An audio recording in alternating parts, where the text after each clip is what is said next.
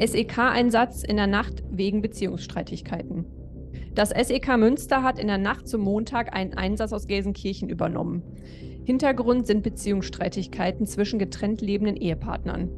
Der 47-jährige Tatverdächtige hat seinen achtjährigen Sohn nach einem Besuch am Sonntag nicht zur Mutter zurückgebracht. Der Mann mit deutsch-serbischer Staatsangehörigkeit nahm Kontakt zur Mutter auf und drohte ihr mit dem Tod. Zeitgleich kündigte er an, auch dem Jungen Schaden zuzufügen. Es gab Hinweise darauf, dass sich der 47-Jährige zusammen mit dem Kind in seiner Wohnung in Gelsenkirchen aufhält.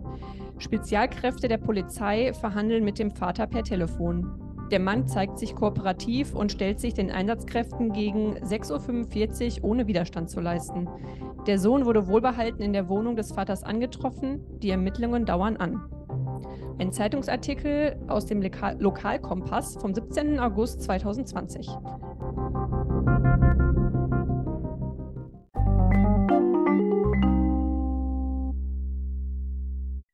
Ja, heute ist es kein Zitat, sondern ein Zeitungsartikel, äh, mit dem wir euch begrüßen in eine sehr besondere Folge.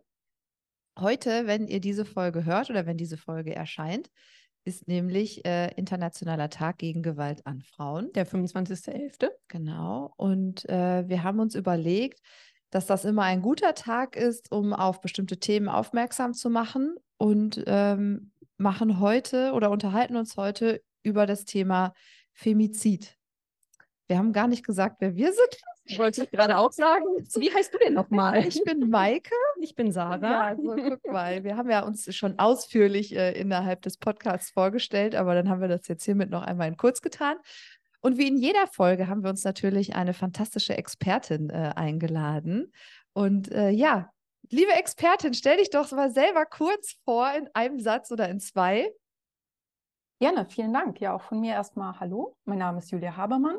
Ich bin Sozialwissenschaftlerin und beschäftige mich äh, seit längerem schon mit dem Thema Gewalt gegen Frauen und ich habe jetzt Dissertation zu Partnerinnentötung und dazu, wie diese quasi vor deutschen Gerichten bestraft werden, geschrieben.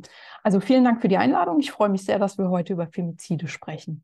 Ja, und du bist tatsächlich ähm, eine sehr gute Gesprächspartnerin heute für uns und wirklich eine Expertin, was dieses Thema angeht. Darüber sind wir sehr froh. Weil, wir ähm, haben intensiv gegoogelt. Ja, wir haben intensiv gegoogelt, genau. Und dich dann Gott sei Dank bei unserer Google-Recherche gefunden. Ähm, Gut. weil Femizid, das Wort hat man ja vielleicht schon mal gehört.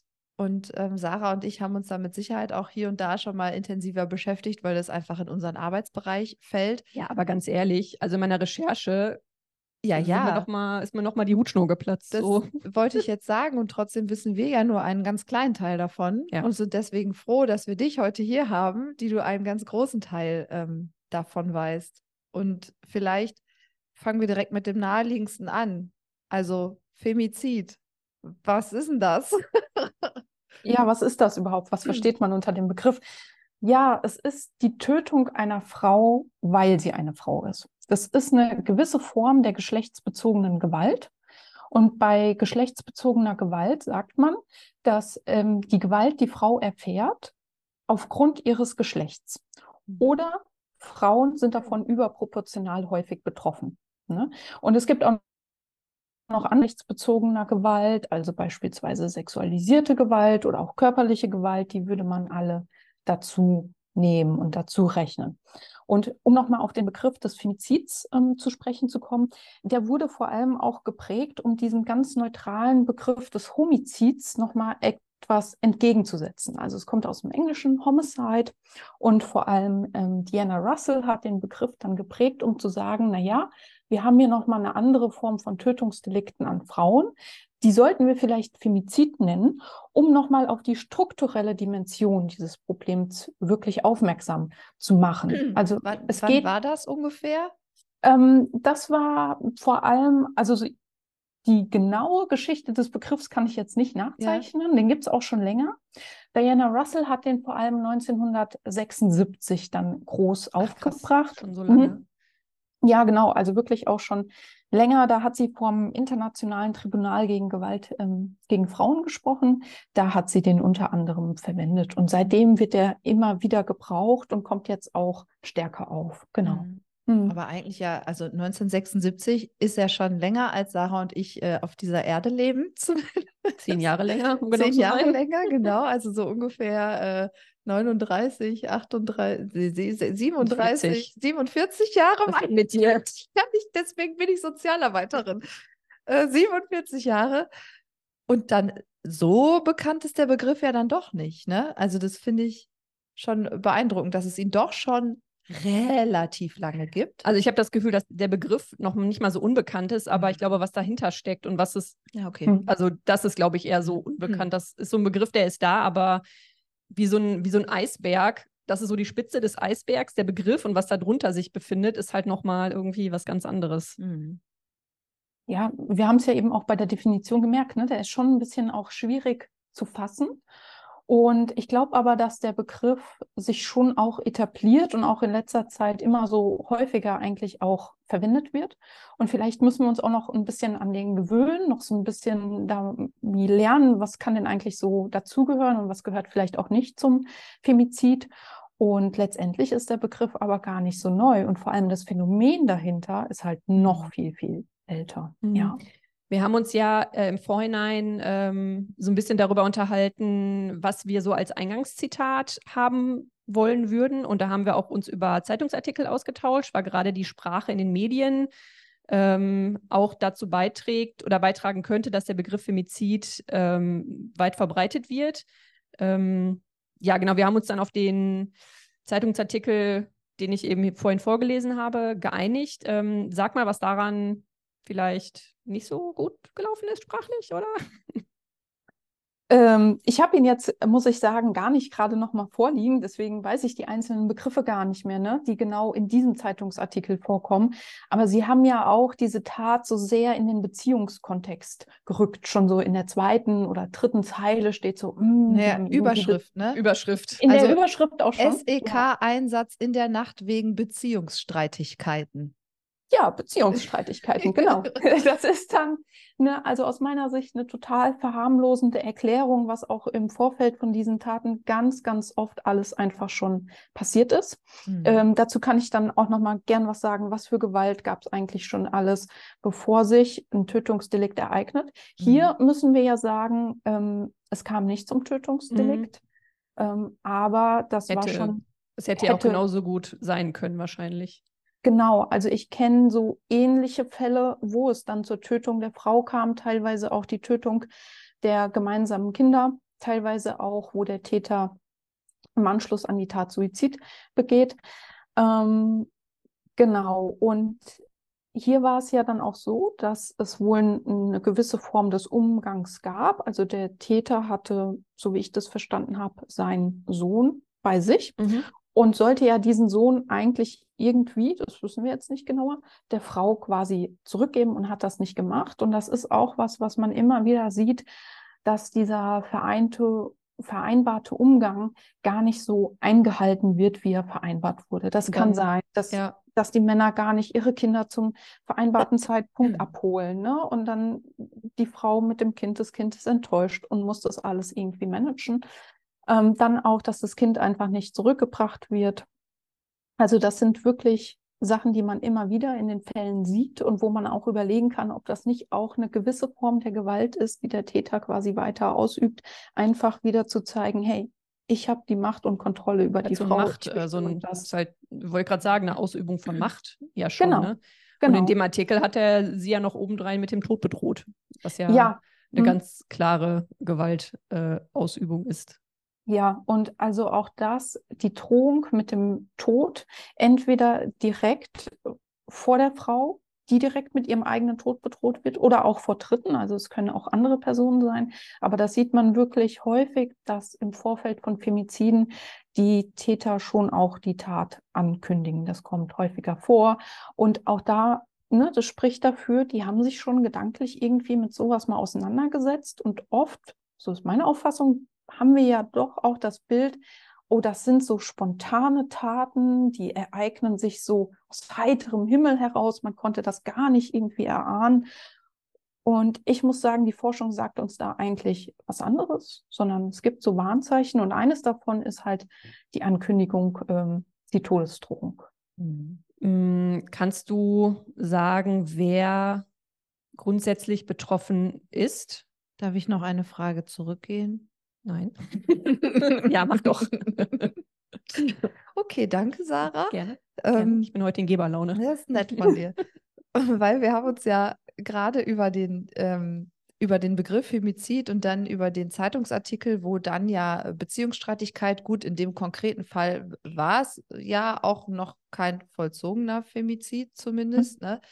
Aber hast du eine Idee, wieso ähm, das oft in Medien immer so super verharmlost wird? Also, dass es dann genau diese, diese, diese Begriffe gibt, wie Beziehungsstreitigkeit, Ehedrama und was einem dann noch so alles einfällt. Ja, schwierig.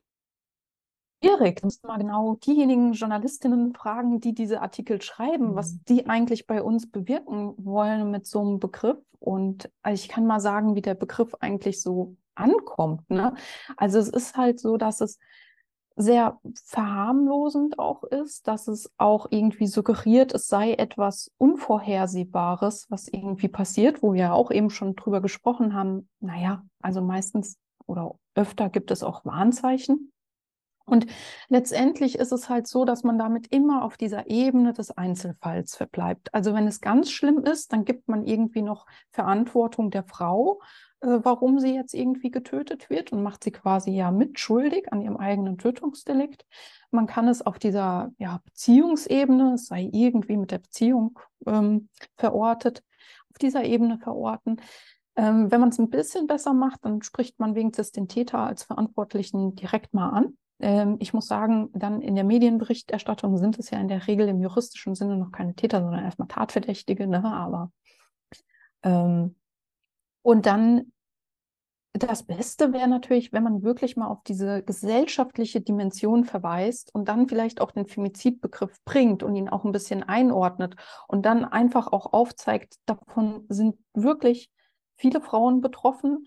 Ähm, das ist ein Verhalten oder eine Form von Tötungsdelikten, die sich immer wieder zeigt, die sich wiederholen und die auch irgendwie damit zusammenhängen, wie momentan unsere Gesellschaft eigentlich ausgestaltet und mhm. strukturiert ist.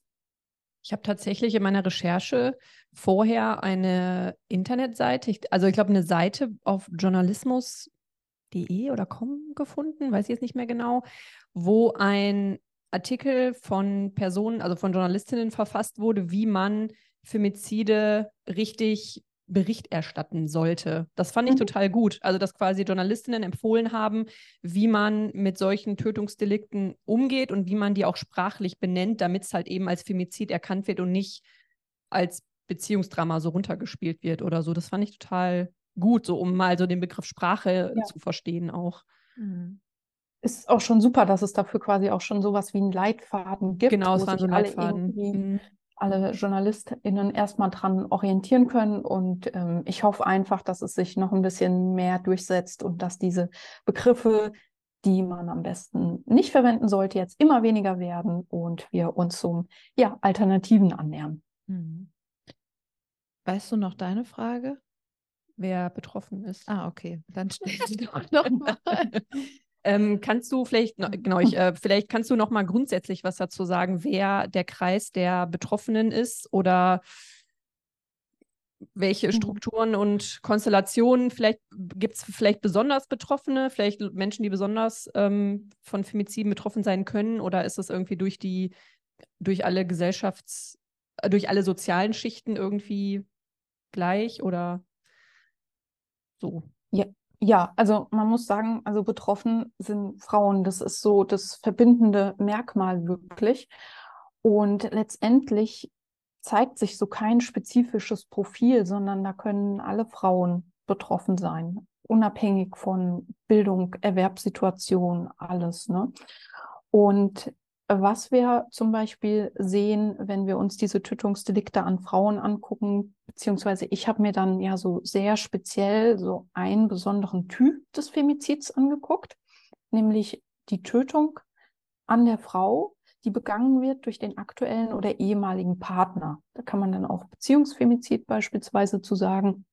Und das ist so eine konkrete Form des Femizids. Und das ist auch in Deutschland die häufigste Form des Femizids, aber auch weltweit.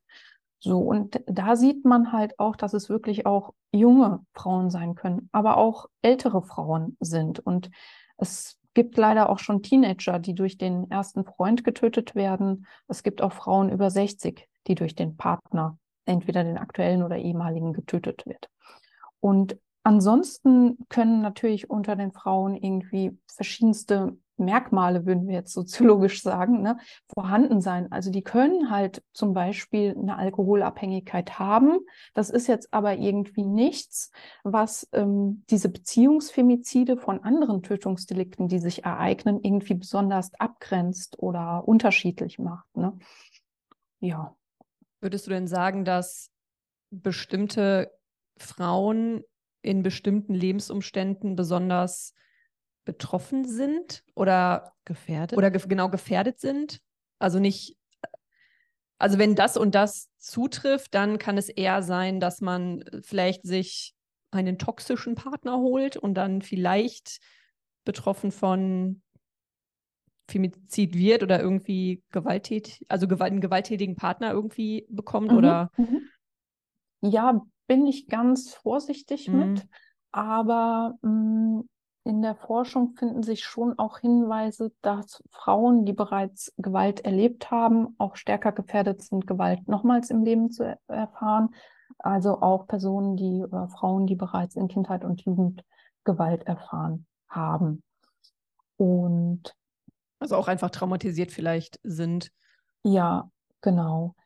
Ähm, genau, das Alter habe ich schon angesprochen und natürlich gibt es jetzt gewisse Konstellationen im Leben, die es auch noch schwieriger machen können, sich aus so einer Beziehung, in der sich Gewalt ereignet, herauszulösen. Ne? Also das kann beispielsweise sein, wenn die finanziellen Mittel einfach begrenzt sind. Das erschwert die Trennung noch mehr, als wenn man diese Mittel, äh, wenn man ausreichend Geld dafür hat. Oder ein anderer Aspekt ist, dass man beispielsweise keinen eigenen Aufenthaltstitel hat und mhm. dann irgendwie das Gefühl hat, oder ja, nicht nur das Gefühl, sondern auch den Grund, irgendwie muss ich jetzt bei diesem gewaltausübenden Partner bleiben. Also es gibt schon Lebenslagen, die bringen noch eine weitere Erschwernis hinzu. Also an Frauen mit Behinderung, und da müssen wir dann halt auch überlegen, ja, wie barrierefrei ist denn eigentlich unser ganzes Hilfe- und Unterstützungssystem? Mhm. Also da gibt es aber ja so viele verschiedene Faktoren, die quasi die individuelle Situation der Frauen noch weiter erschweren können, als sie eh schon ist. Also im Grunde gerade auch Abhängigkeiten ja. zu den Partnern oder zu dritten Personen können dafür sorgen, dass, ja klar, aber ich meine, das ist ja, ja. in unserer Arbeit auch so. Wenn Frauen abhängig von Dritten sind, durch welche Umstände auch immer, laufen, laufen sie auch immer Gefahr, irgendwie eher Gewalt ausgesetzt zu sein. Mhm. Mhm. Ja. Du hast ähm, vorhin schon gesagt, bevor es zum Femizid kommt, passieren ja noch andere Dinge. Also meistens mhm. kann man das ja vorahnen, so oder vielleicht nicht meistens. Ich weiß nicht, ob das die richtige Bezeichnung ist, aber es gibt äh, Situationen, wo man das vorahnen kann. Kannst du da ein bisschen erzählen? Mhm. Also eine ganz, ähm, ganz wichtiger Hintergrund hinter den Beziehungsfemiziden ist quasi eine Trennung. Also wenn sich schon eine Trennung ereignet hat oder wenn der Täter dann auch ähm, denkt, es könnte, die Trennung könnte anstehen, das ist wirklich eine Risikosituation ähm, in den Beziehungen, die der Mann und die Frau hatten, zeigt sich, dass es schon zur Ausübung von Gewalt kam in der Mehrheit der Fälle. Ähm, man sieht zum Beispiel, dass jeder zweite Täter schon gegen die Frau eine Form der körperlichen Gewalt ausgeübt hat. Und hier würde ich auch eher mal davon ausgehen, dass wir über so ein gewisses äh, Minimalausmaß informiert sind. Ne? Also ich habe mir ja vor allem auch die Tötungsdelikte angeguckt, die wirklich vollendet wurden. Das heißt, ähm, im Gerichtsprozess, der sich dann sehr häufig anschließt, kann ja die Frau, die getötet wurde, nicht mehr für sich sprechen. Das heißt, sie kann alles in der Beziehung sich ereignete gar nicht mehr aus ihrer Perspektive schildern. So. Der angeklagte Tatverdächtige in diesem Moment hat ja kein Eigeninteresse, sich jetzt durch seine Aussage weiter zu belasten, indem er jetzt das ganze Ausmaß an ausgeübter körperlicher Gewalt irgendwie offenlegt. Und Dritte, also zum Beispiel die Familie der getöteten Frau oder Freunde, die wissen teilweise ja nicht genau, was an Gewalt erlebt wurde, weil diese Gewalt, die erlebt wird, ist ja bis heute mit Scham besetzt. Die Frauen haben, haben Angst und ähm, viele reden einfach nicht mit nahen Angehörigen darüber. Und das leitet mich aber auch zu einer anderen Form der Gewalt über, nämlich den kontrollierenden Verhaltensweisen. Und die zeigt sich in ganz, ganz vielen Fällen von diesen Beziehungsfemiziden. Und ganz unterschiedliche Formen oder Handlungen des Täters. Also beispielsweise kann er eben auch versuchen, dass der Kontakt zu Freunden oder auch zur Familie unterbunden wird. Er versucht zu kontrollieren, mit wem sich die Frau trifft, mit wem sie sich unterhält, wie lange sie wo ist, mit wem sie eigentlich chattet, was sie quasi im Internet macht. Also wirklich der ganze Alltag wird ganz stark reglementiert und dazu kann beispielsweise auch gehören, dass die finanziellen Mittel einfach sehr, sehr stark eingeschränkt werden, dass die Frauen nicht über eigenes Geld verfügen. Da kommen wir dann in Bereiche der finanziellen Gewalt. Das Ganze kann begleitet sein von Formen der psychischen Gewalt, also Herabsetzung, Demütigung, irgendwie immer wieder zu vermitteln, dass die Frau nichts wert ist. Und das sieht man eigentlich in sehr, sehr vielen Fällen vorher. Und ein ganz wichtiger Risikofaktor ist es auch, wenn Gewalt gegen den Hals eingesetzt wird, also Würgen. Okay, also wenn das vorher schon mal irgendwann passiert ist, dann ist die Wahrscheinlichkeit sehr viel höher, ähm, dass es dann tatsächlich irgendwann zum Femizid kommt. Weil Aber Würgen schon so was lebensbedrohliches sein kann. Ja, ja. Mhm. mhm. Okay. Also eigentlich, wenn alle ganz genau hingucken würden, könnte man vielleicht was verhindern. Das ist jetzt eine steile These, ne? Was mir aber gerade auch so gekommen ist, ja klar, die Frauen sind ja leider oft dann verstorben und können auch nicht mehr sagen, was ihnen passiert ist. Also das ist so, ja klar, und wie willst du die Tat dann nachvollziehen? Also der Mann kann ja irgendwas erzählen und die Betroffene, also das Opfer, ist ja nicht mehr sprachfähig. Also das ist so total das Dilemma, was. Ja, das ist natürlich ganz krass bei den Fällen, wo die Frau tot ist. Mhm. Ähm, es ist aber allerdings auch so, wenn jetzt andere Formen der Gewalt vor Gericht verhandelt werden, ähm, das ist für die Frauen, die dann aussagen, schon sehr, sehr belastend. Und auch Auf da könnten Fall. wir eigentlich mal drauf schauen, was passiert denn da eigentlich so genau? Also wenn die Glaubwürdigkeit der Frau die ganze Zeit sehr in Zweifel gestellt wird, wenn es sehr viel, ja, Gegenwehr ist jetzt ein schlechter Begriff, ne? aber wenn immer wieder angezweifelt wird, was ist denn da eigentlich geschehen? Ja, die Frau sie, muss sich halt wenn, gefühlt immer erklären. Genau. Also und mhm. muss es immer wieder bestätigen, dass, dass das wirklich schlimm war und nicht so, jetzt stell dich nicht so an. Ja. Kommt ja immer so ein bisschen aus der Ecke. Ja. Und gleichzeitig muss man halt auch sagen, in der Regel sitzt der ehemalige gewaltausübende Partner im Gerichtssaal. Sie macht es quasi vor seinen Augen, ihre ganze Aussage. Ihre Aussage muss auch mm, nicht unbedingt in dem Sinne von, von so einem juristischen Verständnis gut sein, ne? sondern man ist so belastet, man erzählt nicht so super stringent.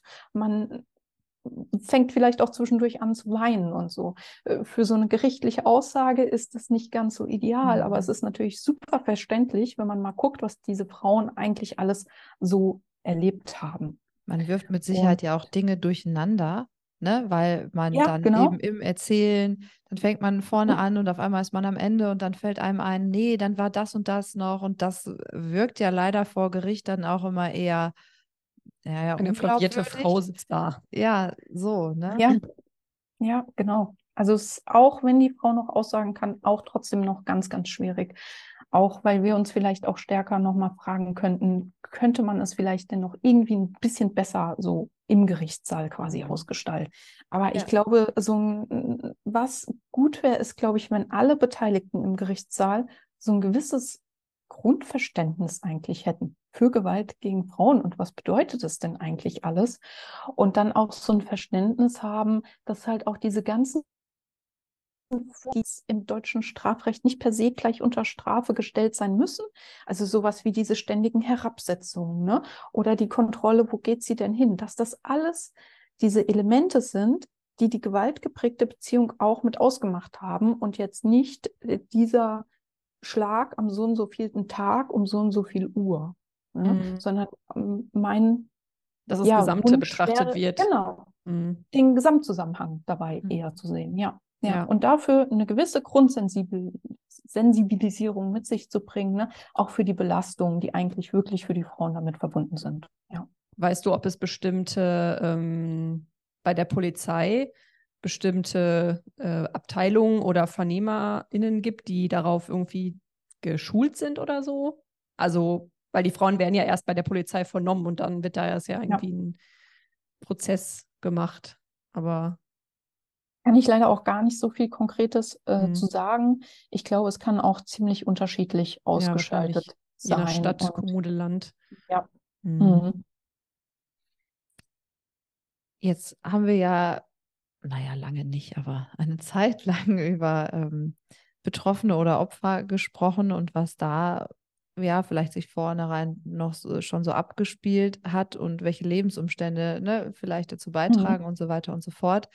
Vielleicht können wir von hier aus den Bogen zu den Tätern spannen. Und du kannst uns vielleicht etwas über die, über die Täter erzählen. Also meine erste Frage wäre beim Femizid, gibt es denn nur männliche Täter? Also wir sprechen jetzt die ganze Zeit schon in der männlichen Form von Täter, aber ist es beim Femizid überhaupt denkbar, dass es auch weibliche Täterinnen gibt? Ich meine, wir sprechen ja grundsätzlich total binär gerade. Ja, stimmt. So. Aber Femizid, gut, ist jetzt auch. Ja, ja, klar. Ne? Aber also es das heißt ja nicht, dass andere Geschlechter nicht auch vielleicht mit oder andere Geschlechtsidentitäten nicht auch mit eingeschlossen sind, das weiß ich nicht. Aber. Das wäre auch noch eine spannende Frage. Ja. Okay, lassen wir Julia erstmal die eine beantworten. Ja, so viele Fragen. Also genau, gehen wir erstmal vielleicht kurz auf diese männlichen Täter ein. Es ist halt in Deutschland ähm, die häufigste Form, dass der männliche Partner seine weibliche Partnerin tötet. Und dieser Beziehungsfemizid kommt halt in Deutschland am häufigsten vor. Und da ist es halt so, die Täter in Deutschland sind wirklich meist alleinhandelnd. Und da ist es so, dass wir eigentlich von, von ja, rein männlichen Tätern erstmal ausgehen wenn wir bei so einer Definitionssache sind, bei so einer Definitionsfrage, wie definieren wir jetzt Femizid, können dann auch weibliche Täterinnen da sich äh, quasi beteiligen, mitmachen, den Femizid ausüben. Da gab es unterschiedliche Definitionen. Manche in der Vergangenheit waren darauf eingeschränkt und haben gesagt, nee, nur männliche Täter. Andere hatten das aber auch mit drin.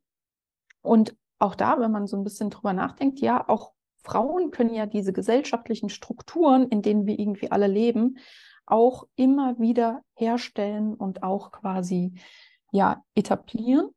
Und deswegen ist es schon auch denkbar, dass sich auch Frauen an einem Femizid beteiligen. Und wir müssen halt vielleicht auch noch mal ganz kurz noch mal zurück, mhm. was so Femizide eigentlich sind. Ne? In Deutschland, ja, da ist es der männliche Täter, der die Frau tötet. Aber es gibt halt auch noch andere Formen von Femiziden. Also es gibt beispielsweise Femizide im Krieg es gibt Tötungsdelikte, Femizide an Sexarbeiterinnen. Es gibt aber auch nicht nur die aktive Form der Tötung, die man als Femizid verstehen kann, sondern auch der Tod infolge von m, hm, gewissen Praktiken. Also zum Beispiel Mädchen, die infolge von Genitalverstümmelung versterben. Das kann man in einer sehr weiten Definition von Femizid auch darunter fassen oder verdeckte, medizinisch nicht sachgerechte, durchgeführte Abtreibungen gegen den Willen der Frau. Das können auch Femizide sein, wenn die Frau dann an den Folgen stirbt. Mir ist, auch, mir ist auch gerade so gekommen, ob Menschenhandel auch eine Form von Femizid ist. Also Menschenhandel zum Zweck der sexuellen Ausbeutung. ja, wenn, wenn es dann zum Tod der Frau Mhm. kommt, denke ich, ja. Aber in den Fällen, die du gerade beschrieben hast, Mhm. da könnten ja dann tatsächlich auch Frauen Täterinnen werden, ne? Ja, genau. Deswegen würde ich jetzt, so- also so zusammenfassend würde ich sagen, ja, auch Frauen können Täterinnen von Femiziden werden. In Deutschland nicht so üblich und ich hatte mir jetzt Fälle aus drei Jahren angeguckt. Da war, glaube ich, kein Fall dabei. Mhm. Okay. Mhm. Ähm, wenn wir dann jetzt, ich würde das dann weiter bei den Tätern lassen, bei der männlichen Form. Ähm, wenn wir zu denen gehen, kannst du was über die, die Motivation sagen? Also warum begehen diese Männer Femizide? Was ist der Auslöser oder die Mhm. Auslöser? Mhm. Ja, ganz häufig einfach diese Trennung. Und letztendlich beim Femizid dem Täter darum, eigentlich seinen Macht- und Besitzanspruch weiter aufrechterhalten zu wollen. Ähm, es gibt da ein ganz schönes Modell zum Trennungsfemizid von der Forscherin Monckton Smith, die beschreibt so ein bisschen in, ich glaube, acht Stufen sind es, wie sich eigentlich so ein typischer Femizid, so ein typischer Trennungsfemizid ereignet. Ähm, soll ich dazu mal mehr, mehr erzählen? Ja, bitte. Die Basis bildet erstmal quasi die erste Stufe, dass der Täter bereits in früheren Beziehungen auch kontrollierende Verhaltensweisen und auch Gewalt ausgeübt hat. Und das zeigt schon mal, dass es wirklich so ein anhaltendes Verhalten des Täters ist, was er in mehreren Beziehungen zeigen kann. Also nichts, was jetzt wieder genuin auf die Beziehung zwischen diesem Mann und dieser Frau gemünzt ist, ne, sondern es zeigt nochmal, es ist anhaltendes Verhalten des Täters, welches er oft schon in früheren Beziehungen gezeigt hat. Und in der zweiten Phase beansprucht er halt jetzt auch den Besitz für die neu eingegangene Beziehung. Da wird dieser Besitzanspruch formuliert. Das kann beispielsweise geschehen, indem er ja viele Liebeserklärungen verwendet, aber auch wo so besitzergreifende Formulierungen mit drin sind. Und der Täter fordert einfach sehr stark von der Frau die Hingabe in diese Beziehung ein. Im weiteren Verlauf in Stufe 3 zeigen sich dann so kontrollierende Verhaltensweisen. Die hatte ich ja schon mal angeschnitten. Ne? Das kann dann einfach sein, wo geht die Frau hin, mit wem unterhält sie sich eigentlich. Und da gibt es ganz viele mögliche Verhaltensweisen, die der Täter zeigen kann. Und dann kommt es irgendwie zu einem auslösenden Ereignis. Es kann entweder sein, dass die Frau jetzt gesagt hat, sie möchte sich trennen. Ah, das muss ich nochmal ergänzen. Ne? Auf dieser Stufe davor kann die Beziehung wirklich ganz lange bleiben, also wirklich mehrere Jahre, Jahrzehnte. Und dann kommt dieses auslösende Ereignis, also zum Beispiel, dass die Frau sagt, sie möchte sich jetzt trennen oder der Täter denkt halt jetzt auch irgendwie, oh, nicht, dass sie sich trennt. Das kann er also auch einfach nur annehmen. Und ja, dann setzt das halt das Selbstwertgefühl des Mannes herab. Diese Beziehung hat ihn für, für ihn eine hohe emotionale Bedeutung. Das heißt, es ist wirklich auch so, dass die Beziehungsdauern davor über längere Zeit gehen. Also die Beziehungen bestanden wirklich schon. Jetzt fürchtet er also, er verliert seine Kontrolle und Macht, die er über die Partnerin etabliert hat, fürchtet er nun diese zu verlieren. Und deswegen kommt es zur Phase der Eskalation. Er steigert jetzt sein gewalttätiges und auch kontrollierendes Verhalten, also versucht noch mehr zu reglementieren, was macht sie denn eigentlich, die Frau? Und versucht halt damit, die Kontrolle wirklich wieder zurückzugewinnen. Und das kann halt sein, indem er beispielsweise droht mit ich werde dich umbringen. Es kann sein, dass er ihr nachstellt, Stalking. Und es kann aber auch sein, dass er auf so eine emotionale Ebene geht und zum Beispiel weint und bettelt. Mhm. So, und wenn in der nächsten Phase der Täter jetzt irgendwie merkt, meine ganzen Versuche sind geprägt von einer gewissen Auswegslosigkeit, also irgendwie erreiche ich mein Ziel nicht und es setzt sich bei ihm die Erkenntnis durch, er kann seine Partner, Anführungszeichen, nicht zurückgewinnen, ne, gewinnen. Das macht man auch eher mit Objekten. Und er kann sie nicht behalten. Das ist wieder so eine sehr besitzergreifende Sprache auch, die da drin steckt. Dann ähm, schlägt das quasi so um in die Trennungsabsicht. Und es geht halt wieder erneut darum, Besitzanspruch, Macht und Kontrolle. Und man verwendet da auch immer mal wieder diese Phrase, ich weiß nicht, ob ihr die schon mal gehört habt, wenn ich dich nicht haben kann, dann soll dich niemand Niemand haben. Ja. Mhm. Mhm. Also Genau. Und- wirklich, ja. Beschreibt ja gut Besitz, Besitz ergreifen. Ja. Ne? Mhm. Genau, ja. Und da zeigen sich dann beispielsweise auch wieder diese Todesdrohungen, die ja ein wichtiger Risikofaktor sind, wie wir es schon besprochen haben. Dann gibt es oft eine Phase der Planung. Also es wird beispielsweise dem Opfer aufgelauert. Also der Täter kennt ja ihre alltäglichen Wege, zum Beispiel jetzt den Weg zur Arbeit. Er weiß genau, wann sie wo irgendwie ungefähr sein wird. Und er stellt dann halt teilweise auch die Tatsituation her, lauert dort auf und begeht das Tötungsdelikt. Was aber ist, also die ereignen sich ähm, noch häufiger im Zuhause. Entweder noch im gemeinsamen Zuhause oder im Zuhause von der getöteten, also später getöteten Frau oder dem Täter. Und die letzte Stufe von diesem Modell beschreibt dann halt das Tötungsdelikt an sich.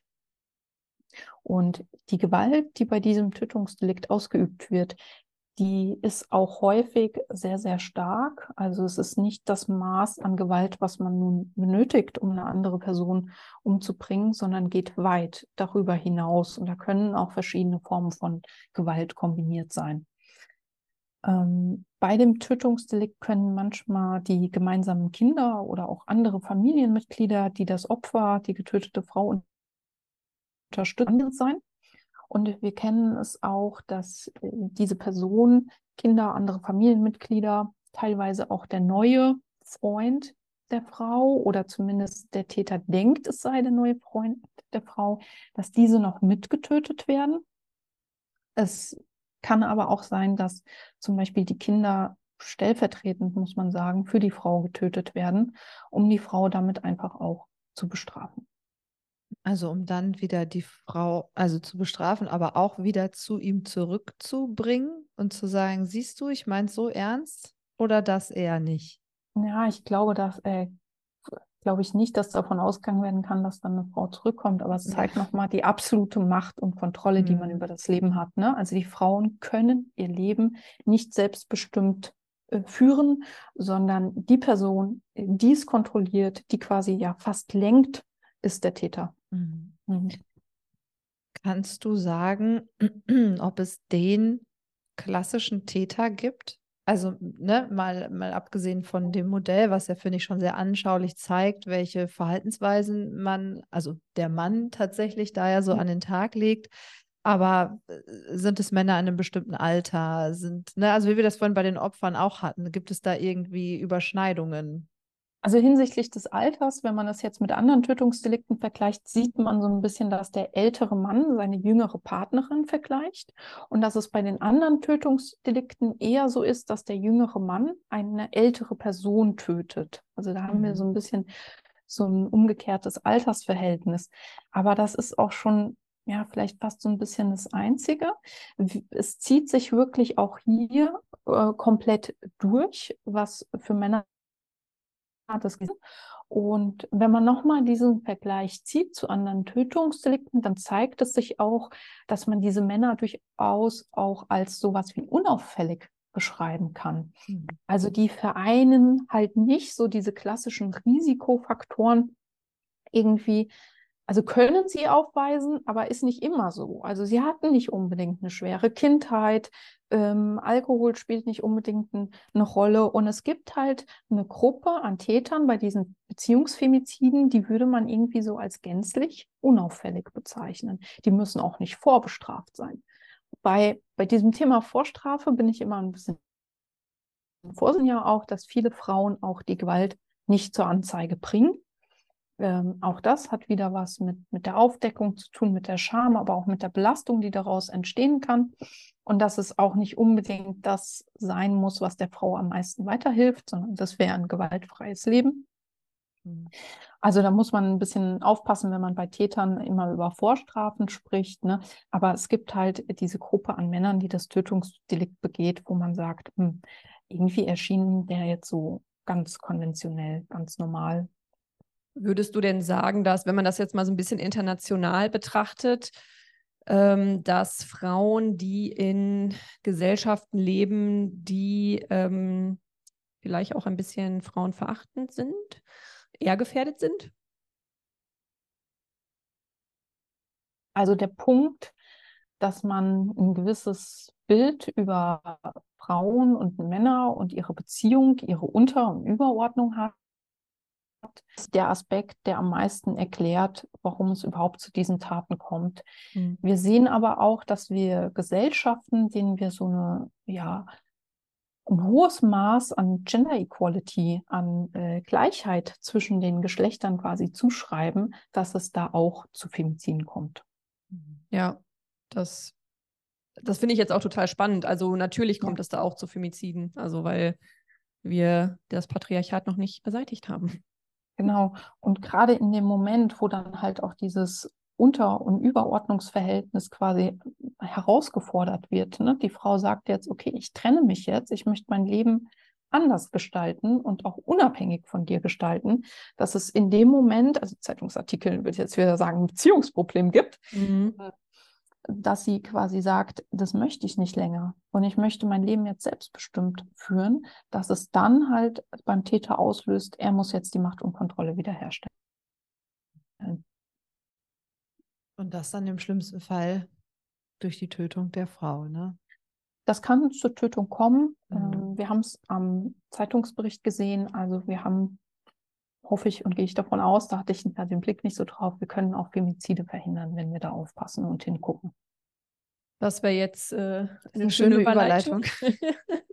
Weil, also das war jetzt ziemlich viel schlimmer Input vielleicht auch, ne? Also ziemlich viel, ähm, was nicht gut läuft. Ja, runtergebrochen Männer sind scheiße und wollen Frauen töten. So. Also, ne, das jetzt ganz platt ja. gesagt, aber halt schon auch, die Männer sind sehr unauffällig. Man kann vorher zwar ein paar Warnsignale wahrnehmen, aber ne, wenn man dann, dann einmal als Frau auch drinsteckt, ist es wahrscheinlich wahnsinnig schwierig, als Frau selber in dieser Beziehung diese Warnsignale wahrzunehmen.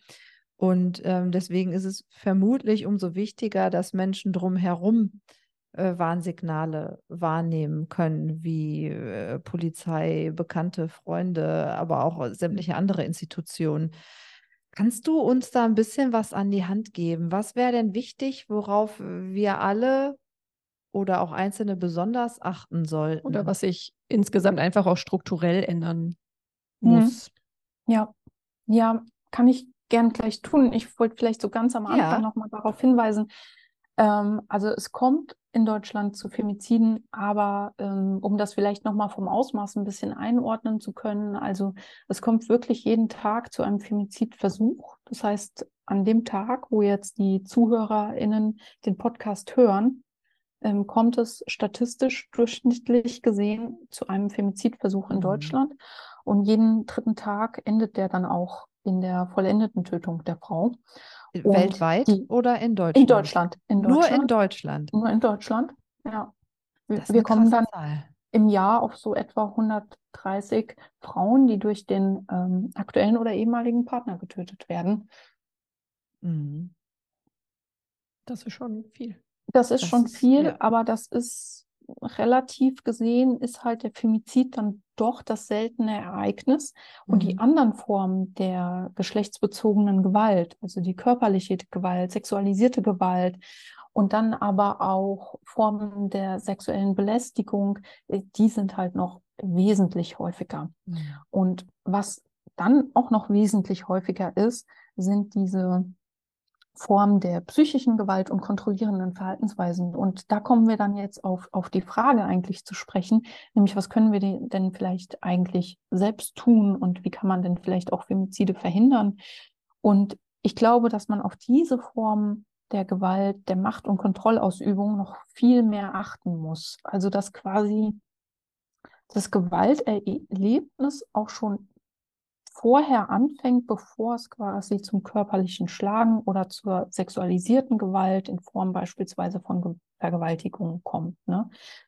Und ähm, so als Personen, wie wir sie jetzt so alle sind mit unserem ganzen Leben, würde ich sagen, vielleicht könnte man ein bisschen stärker so auf die Beziehungen der anderen auch achten. Also beispielsweise, wenn man eine langjährige Freundin hat, die geht jetzt eine neue Beziehung ein und auf einmal bricht sie gänzlich den Kontakt ab.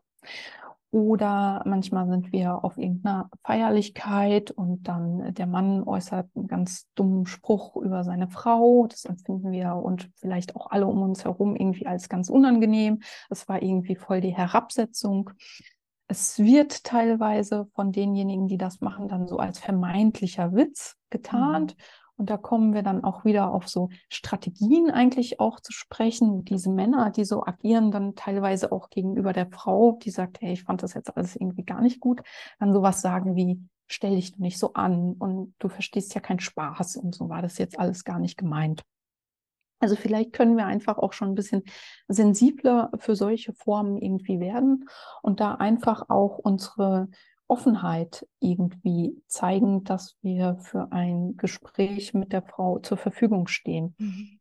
Ähm, man muss natürlich aufpassen, dass das irgendwie im geschützten Rahmen irgendwie stattfindet, dass man sich da mit so einem Gespräch vielleicht auch nicht selbst ähm, überlastet und dass man vielleicht aber auch erstmal ohne Wertung einfach zuhört und dann auch offen ist, kann ich denn irgendwas dafür tun?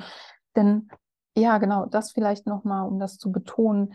Ähm, zum Beispiel das bundesweite Hilfetelefon für von Gewalt betroffene Frauen berät auch Menschen, die Gewalt quasi oder die einen Verdacht haben, es könnte in der Beziehung Gewalt oh, geben, also die so eine gewisse Angehörige, genau, Freundinnen, die einfach wissen wollen, wie soll ich denn jetzt irgendwie damit umgehen? Also die können sich auch dahin melden mhm. und auch diese Beratung in Anspruch nehmen. Ist es denn also wenn man jetzt äh, mal von den Betroffenen weggeht ähm, und mal auf die Täter schaut und man vielleicht, wie du gerade sagst, dann auf irgendeiner Party jemanden hat, der ne, anfängt, seine Frau so sehr zu herabwürdigen oder man das irgendwie mitbekommt, ist es denn dann sinnvoll, dem schon zu signalisieren, hör mal, ich, ich sehe gerade, was du hier tust? Also ich, ich, ich merke das, ich nehme das wahr oder ist das eher zu konfrontativ? Oder kann es zu konfrontativ sein? Ich glaube, das ist auch total individuell. Ja, oder? natürlich, aber so. so grundsätzlich wird mich das irgendwie, also vielleicht kann man da ja eine pauschale Aussage irgendwie vorsichtig zu tätigen. Ja, ich würde sagen, ja, schwierig. Also irgendwie auf der einen Seite ja, auf der anderen Seite hm, vorsichtig. Ähm, wenn wir nochmal zu diesem Modell zurückgehen, mhm. diesen acht Stufen, was sich so typischerweise bei so einem Beziehungsfemizid ereignet, das habe ich jetzt leider wirklich vergessen zu erwähnen, da gibt es dann nochmal so eine, so eine Möglichkeit, dass, wenn der Täter dann, es geht so alles gar nicht, wenn es dazu in einer Form der Intervention kommt, es dann auch nicht zwangsweise zum Tötungsdelikt kommen muss. Insofern würde schon viel dafür sprechen, auch da einfach mal zu sagen, nee, das Verhalten, das geht jetzt einfach gar nicht. Ne? Und ähm, ich denke auch immer, wir müssen ja so ein bisschen von dem Blick wegkommen, das ist ein Frauenthema, das ist nämlich ein Männerthema mhm. und dann auch irgendwie alle Männer jetzt als Mitstreiter irgendwie ins Boot holen und sagen, ey, willst du da jetzt irgendwie nicht mal irgendwie was sagen? Der sexistische Spruch, der muss das jetzt halt vielleicht nicht sein. Ne? Und dann merkt man halt, jetzt reden wir gar nicht mehr über Tötungsdelikte, sondern jetzt reden wir eigentlich darüber, was Sexismus in unserer Gesellschaft bedeutet und dass wir auch schon dagegen eigentlich ähm, uns aussprechen sollten. Weil es damit ja dann auch oft anfängt. Ne? Also nach deinem Stufenmodell ist es ja dann schon das, womit, also was so Verhaltensweisen sind mit Herabwürdigung der Frau und so. Das ist halt so die Wurzel, ne? Also das baut ja dann einfach, wenn man eh schon vielleicht ein eher frauenverachtendes Bild hat oder zumindest das, was man sagt, nicht reflektiert, dann kann darauf ja sehr gut auch ein Femizid gedeihen. So. Ja, schon, wobei ich jetzt so ein bisschen vorsichtig nochmal einwenden will, ne? Also nur weil das jetzt irgendwie vorkommt, endet das nicht automatisch im Femizid. Ja, ja, klar. Gott sei Dank ja. nicht. Ja, ja. Aber ähm, ja. Ja. Okay, also kann es dann schon sinnvoll sein, gerade wenn man bei seinem bekannten Freund, wie auch immer, merkt, okay, der äußert jetzt aber immer mehr komische Sprüche, der wird jetzt irgendwie auf einmal auffällig gegenüber Frauen. Also ich weiß nicht, wie ich es gerade anders sagen soll. Also übergriffig in irgendeiner Art und Weise, den dann schon in die Schranken zu weisen und zu sagen, ey, pass mal auf, ne, das finde ich nicht in Ordnung, was du hier machst. Und das eben auch bitte gerne als Mann und nicht als Frau. Manchmal reicht auch Präsenz. Wir hatten mal, also das war, ist jetzt schon ewig her, da war ich Studentin, da hatte ich mal so eine Situation im Bus mit einem, da war ein Freund von mir dabei und da saß eine Frau alleine auf dem Sitz und so ein richtig schmieriger Typ ihr gegenüber. Und irgendwie, also die Situation hat sich super komisch angefühlt, irgendwie, weil er sie auch die ganze Zeit angestarrt hat. Und dann haben wir uns einfach dazugesetzt und ihn halt hm. angestarrt. Mhm. So. Und ich glaube, das war dann auch gut so. Und er ist dann halt irgendwann auch, glaube ich, ausgestiegen oder abgehauen. Und also ich hatte schon das Gefühl, dass es der Frau, also wir haben nicht miteinander gesprochen, aber dass es irgendwie so ein Safe Space war, dass er jetzt auch gar nichts machen braucht, weil sonst kriegt er vielleicht was anderes aufs Brot geschmiert. Ja, ja, mir fällt gerade noch so ein anderes Beispiel ein und ich glaube, ich bin auch über eure Seite da drauf geraten, ähm, nämlich das Beispiel, dass eine Frau auch wieder eine Bussituation und irgendwie wurde sie von ihrem Sitznachbar bedrängt, hat erst irgendwie das Bein gegen sie gepresst, hat dann irgendwie, ist mit dem Kopf quasi als schlafend sich gestellt mhm. und den Kopf auf ihre Schulter gelegt und so und sie hat sich dagegen ausgesprochen und irgendwann hat der eine junge Mann war es, glaube ich, der hinter ihr saß, gefragt, ob sie einfach seinen Sitzplatz haben kann und ob sie Sitzplätze tauschen. Ne? Also manchmal muss es gar nicht so mega konfrontativ sein, sondern ja. man kann einfach ein kleines Angebot machen. Und das ist es halt auch, dass wir, glaube ich, und da wird es, glaube ich, für uns alle auch ein bisschen anstrengend. Wir müssen mhm. halt echt überlegen, wie gehen wir eigentlich so jetzt geschickt mit diesen Situationen um? Ne? Das hat auch was, finde ich, mit äh, Zivilcourage zu tun. Ja, genau. Genau. Aber dann auch quasi auch noch irgendwie, wenn wir dann so wieder am anderen Extrem sind, ne, Femizide, da kann es im schlimmsten Fall halt auch sein, dass Familie, die unterstützt, mit umgebracht wird. Das ist dann halt auch krass, aber das ist auch ein Extremfall, möchte ich mhm. jetzt auch nochmal ja, einordnen. Ja, ja. Ne? Aber klar, wir müssen überlegen, was kann ich jetzt machen? Wo fühle ich mich noch wohl? Ähm, wie viel kann ich geben? Und was sind so die Möglichkeiten? Ne? Da gibt es nicht dieses Schema F, so ich sage jetzt irgendwie genau das und das. Ähm, manchmal, wie gesagt, kann es auch schon sein, eine kleine Geste, man setzt sich dazu, man tauscht Sitzplätze und da einfach ein bisschen offen einfach zu sein. Und ich glaube, glaub, das erreichen, erreichen wir, wenn wir jetzt wirklich über Gewalt sprechen. Wo fängt die eigentlich an? Was gibt es da für Formen? Und dass wir es einfach die Aufmerksamkeit darauf ziehen, wie oft die sich eigentlich im Alltag ereignet. Ich glaube, man sollte viel öfters, was das, also als Frau, was das, äh, was das angeht, aber vielleicht auch als Mann auf sein Bauchgefühl hören. Weil oft ist es ja so ein Gefühl, was man hat, was man vielleicht nicht einordnen kann, aber es ist ein komisches Gefühl und trotzdem hat man, glaube ich, ganz oft recht mit dem komischen Gefühl und dann bewahrheitet sich das am Ende, weil man immer schon dachte, dass da was nicht stimmt aber man hätte vielleicht auch früher mal ansprechen können oder so, weil man vielleicht im Haus, Nachbarn oder so, man hört sich ja auch gegenseitig in den Wohnungen, hat man doch Geschrei gehört und bekommt dann irgendwann vielleicht doch ein doofes Gefühl und ähm, dann, also spätestens dann sollte man mhm. vielleicht das Hilfetelefon einfach zu Rate ziehen, ob man da jetzt was machen kann oder ähm, vielleicht kann man die Frau auch mal abfangen oder so, wenn man sich das zutraut natürlich. Genau, da muss man, genau, in dieser Situation, ne, da würde ich jetzt sagen, okay, da ist vielleicht jetzt irgendwie den Mann zu konfrontieren, irgendwie, hm, also zumindest ich aus meiner Person würde jetzt sagen, hm. Ich, diese Fragen beantworte ich momentan natürlich auch so überhaupt gar nicht aus einer wissenschaftlichen Perspektive, ne, sondern da geht es mir wie allen, was würde man denn eigentlich tun, wenn man mit so einer Situation konfrontiert ist? Mhm. Und dann ist es halt auch, glaube ich, wieder wichtig, wenn, wenn man jetzt irgendwie merkt, hm, was ist da eigentlich in der Nachbarswohnung los, äh, im Notfall vielleicht auch mal die Polizei halt anrufen. Ne? Weil es und im Notfall halt es auch nicht alleine machen. Also dann holst genau. du dir genau. jemanden dazu, Freund, genau. Freundin, und dann geht man halt zusammen dahin. Und zu zweit ist man auf jeden Fall immer noch besser aufgestellt als irgendwie alleine.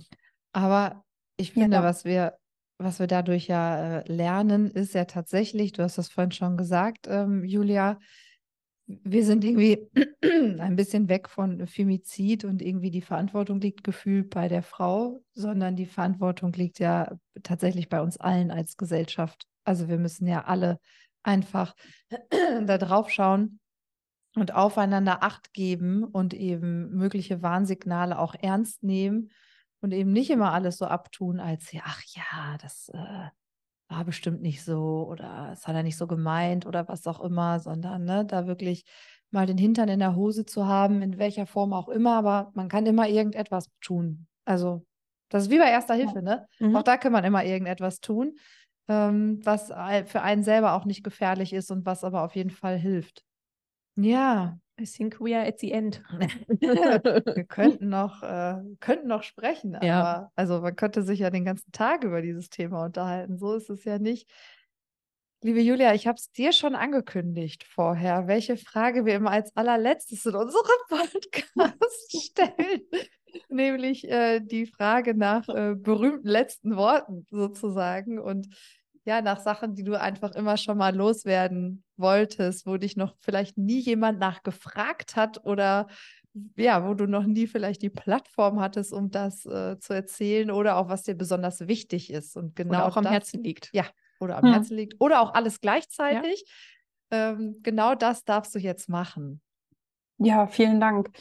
Ja, also ich hoffe, dass wir das jetzt so ein bisschen vermitteln konnten, eigentlich, dass Gewalt gegen Frauen oder Gewalt allgemein, da müssen wir es auch nicht auf Frauen irgendwie einschränken, sondern dass es uns wirklich alle was angeht.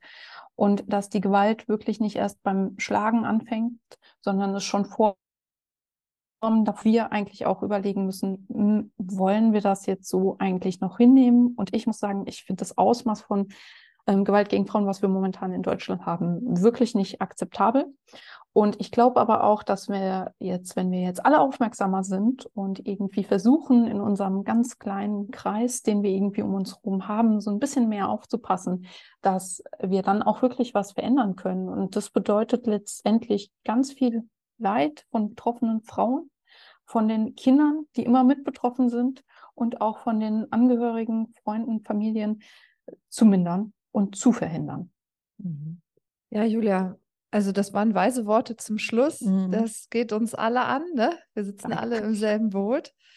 Ähm, wir danken dir wirklich total herzlich, dass du dir die Zeit genommen hast, das hier heute mit uns ein bisschen aufzudröseln Ja, und das Sehr unseren, gerne. unseren HörerInnen ein bisschen vielleicht äh, zu vermitteln. näher zu bringen und zu vermitteln, weil ich mir ganz sicher bin, dass es ganz viele Menschen gibt, äh, die Femizid zwar schon mal gehört haben, aber überhaupt nicht wissen, was da so hintersteckt. Und wie strukturell das Ganze eben auch sein äh, ist. Ja. So. Ja. Ja, vielen Danke Dank dir. auch für euch, für die Einladung, dass ich hier mitmachen durfte und mich beteiligen durfte. Sehr gerne. gerne. Und wir kommen bestimmt noch mal auf dich zurück. Edith.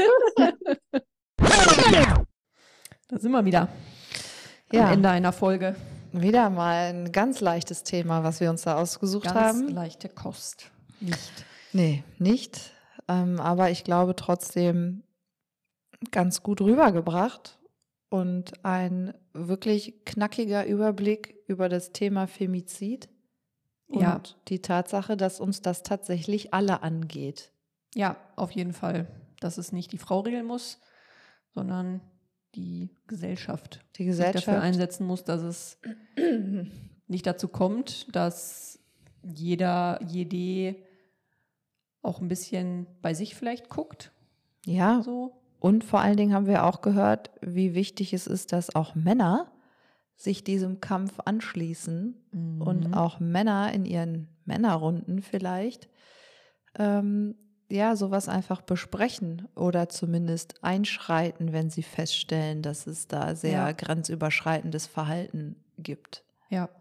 Das nicht abtun als ja, so sind Männer halt oder was auch immer. Ja, ja, ne? genau. Dass Männer für sich auch äh, Flagge zeigen oder Mhm. vielleicht auch sagen, was man will und man nicht will. Ja, auf jeden Fall. Also, ja, es geht uns halt alle an. Ich finde, das ist so ein bisschen echt zum Schluss die Kernaussage. Ne? Und ich meine, alle drei Tage ist jetzt auch echt nicht so selten. Ne? Nee, es ist nicht wenig. Also, und jeden Tag ein versuchter Femizid. Ja, ich meine, eine, eins wäre schon zu viel. Voll, voll. Aber ne, jeden, jeden Tag ein versuchter Femizid Und und, alle drei Tage klappt es. ja. So. Das finde ich schon wirklich gruselig und ähm, das zeigt einfach wirklich, wie wichtig es ist, dass wir da alle an einem Strang ziehen. Keiner Voll. von uns kann das alleine lösen. Voll. Ja, Dann verabschieden wir uns tatsächlich schon in die nächste Woche. Jetzt haben wir zwei Folgen, die relativ nah aufeinander nicht, ist es genau folgen. eine Woche oder ist es so noch eine Woche dazu? Warte mal. Nicht genau eine Woche, aber Aber es schon ist auf jeden Fall nah beieinander, ne? äh, sechs Tage, oder? Nee. Doch. Ja, es ist ja, es ist die nächste Woche. Dann ja. ist schon unsere letzte Folge. Für dieses Jahr. Für dieses Jahr.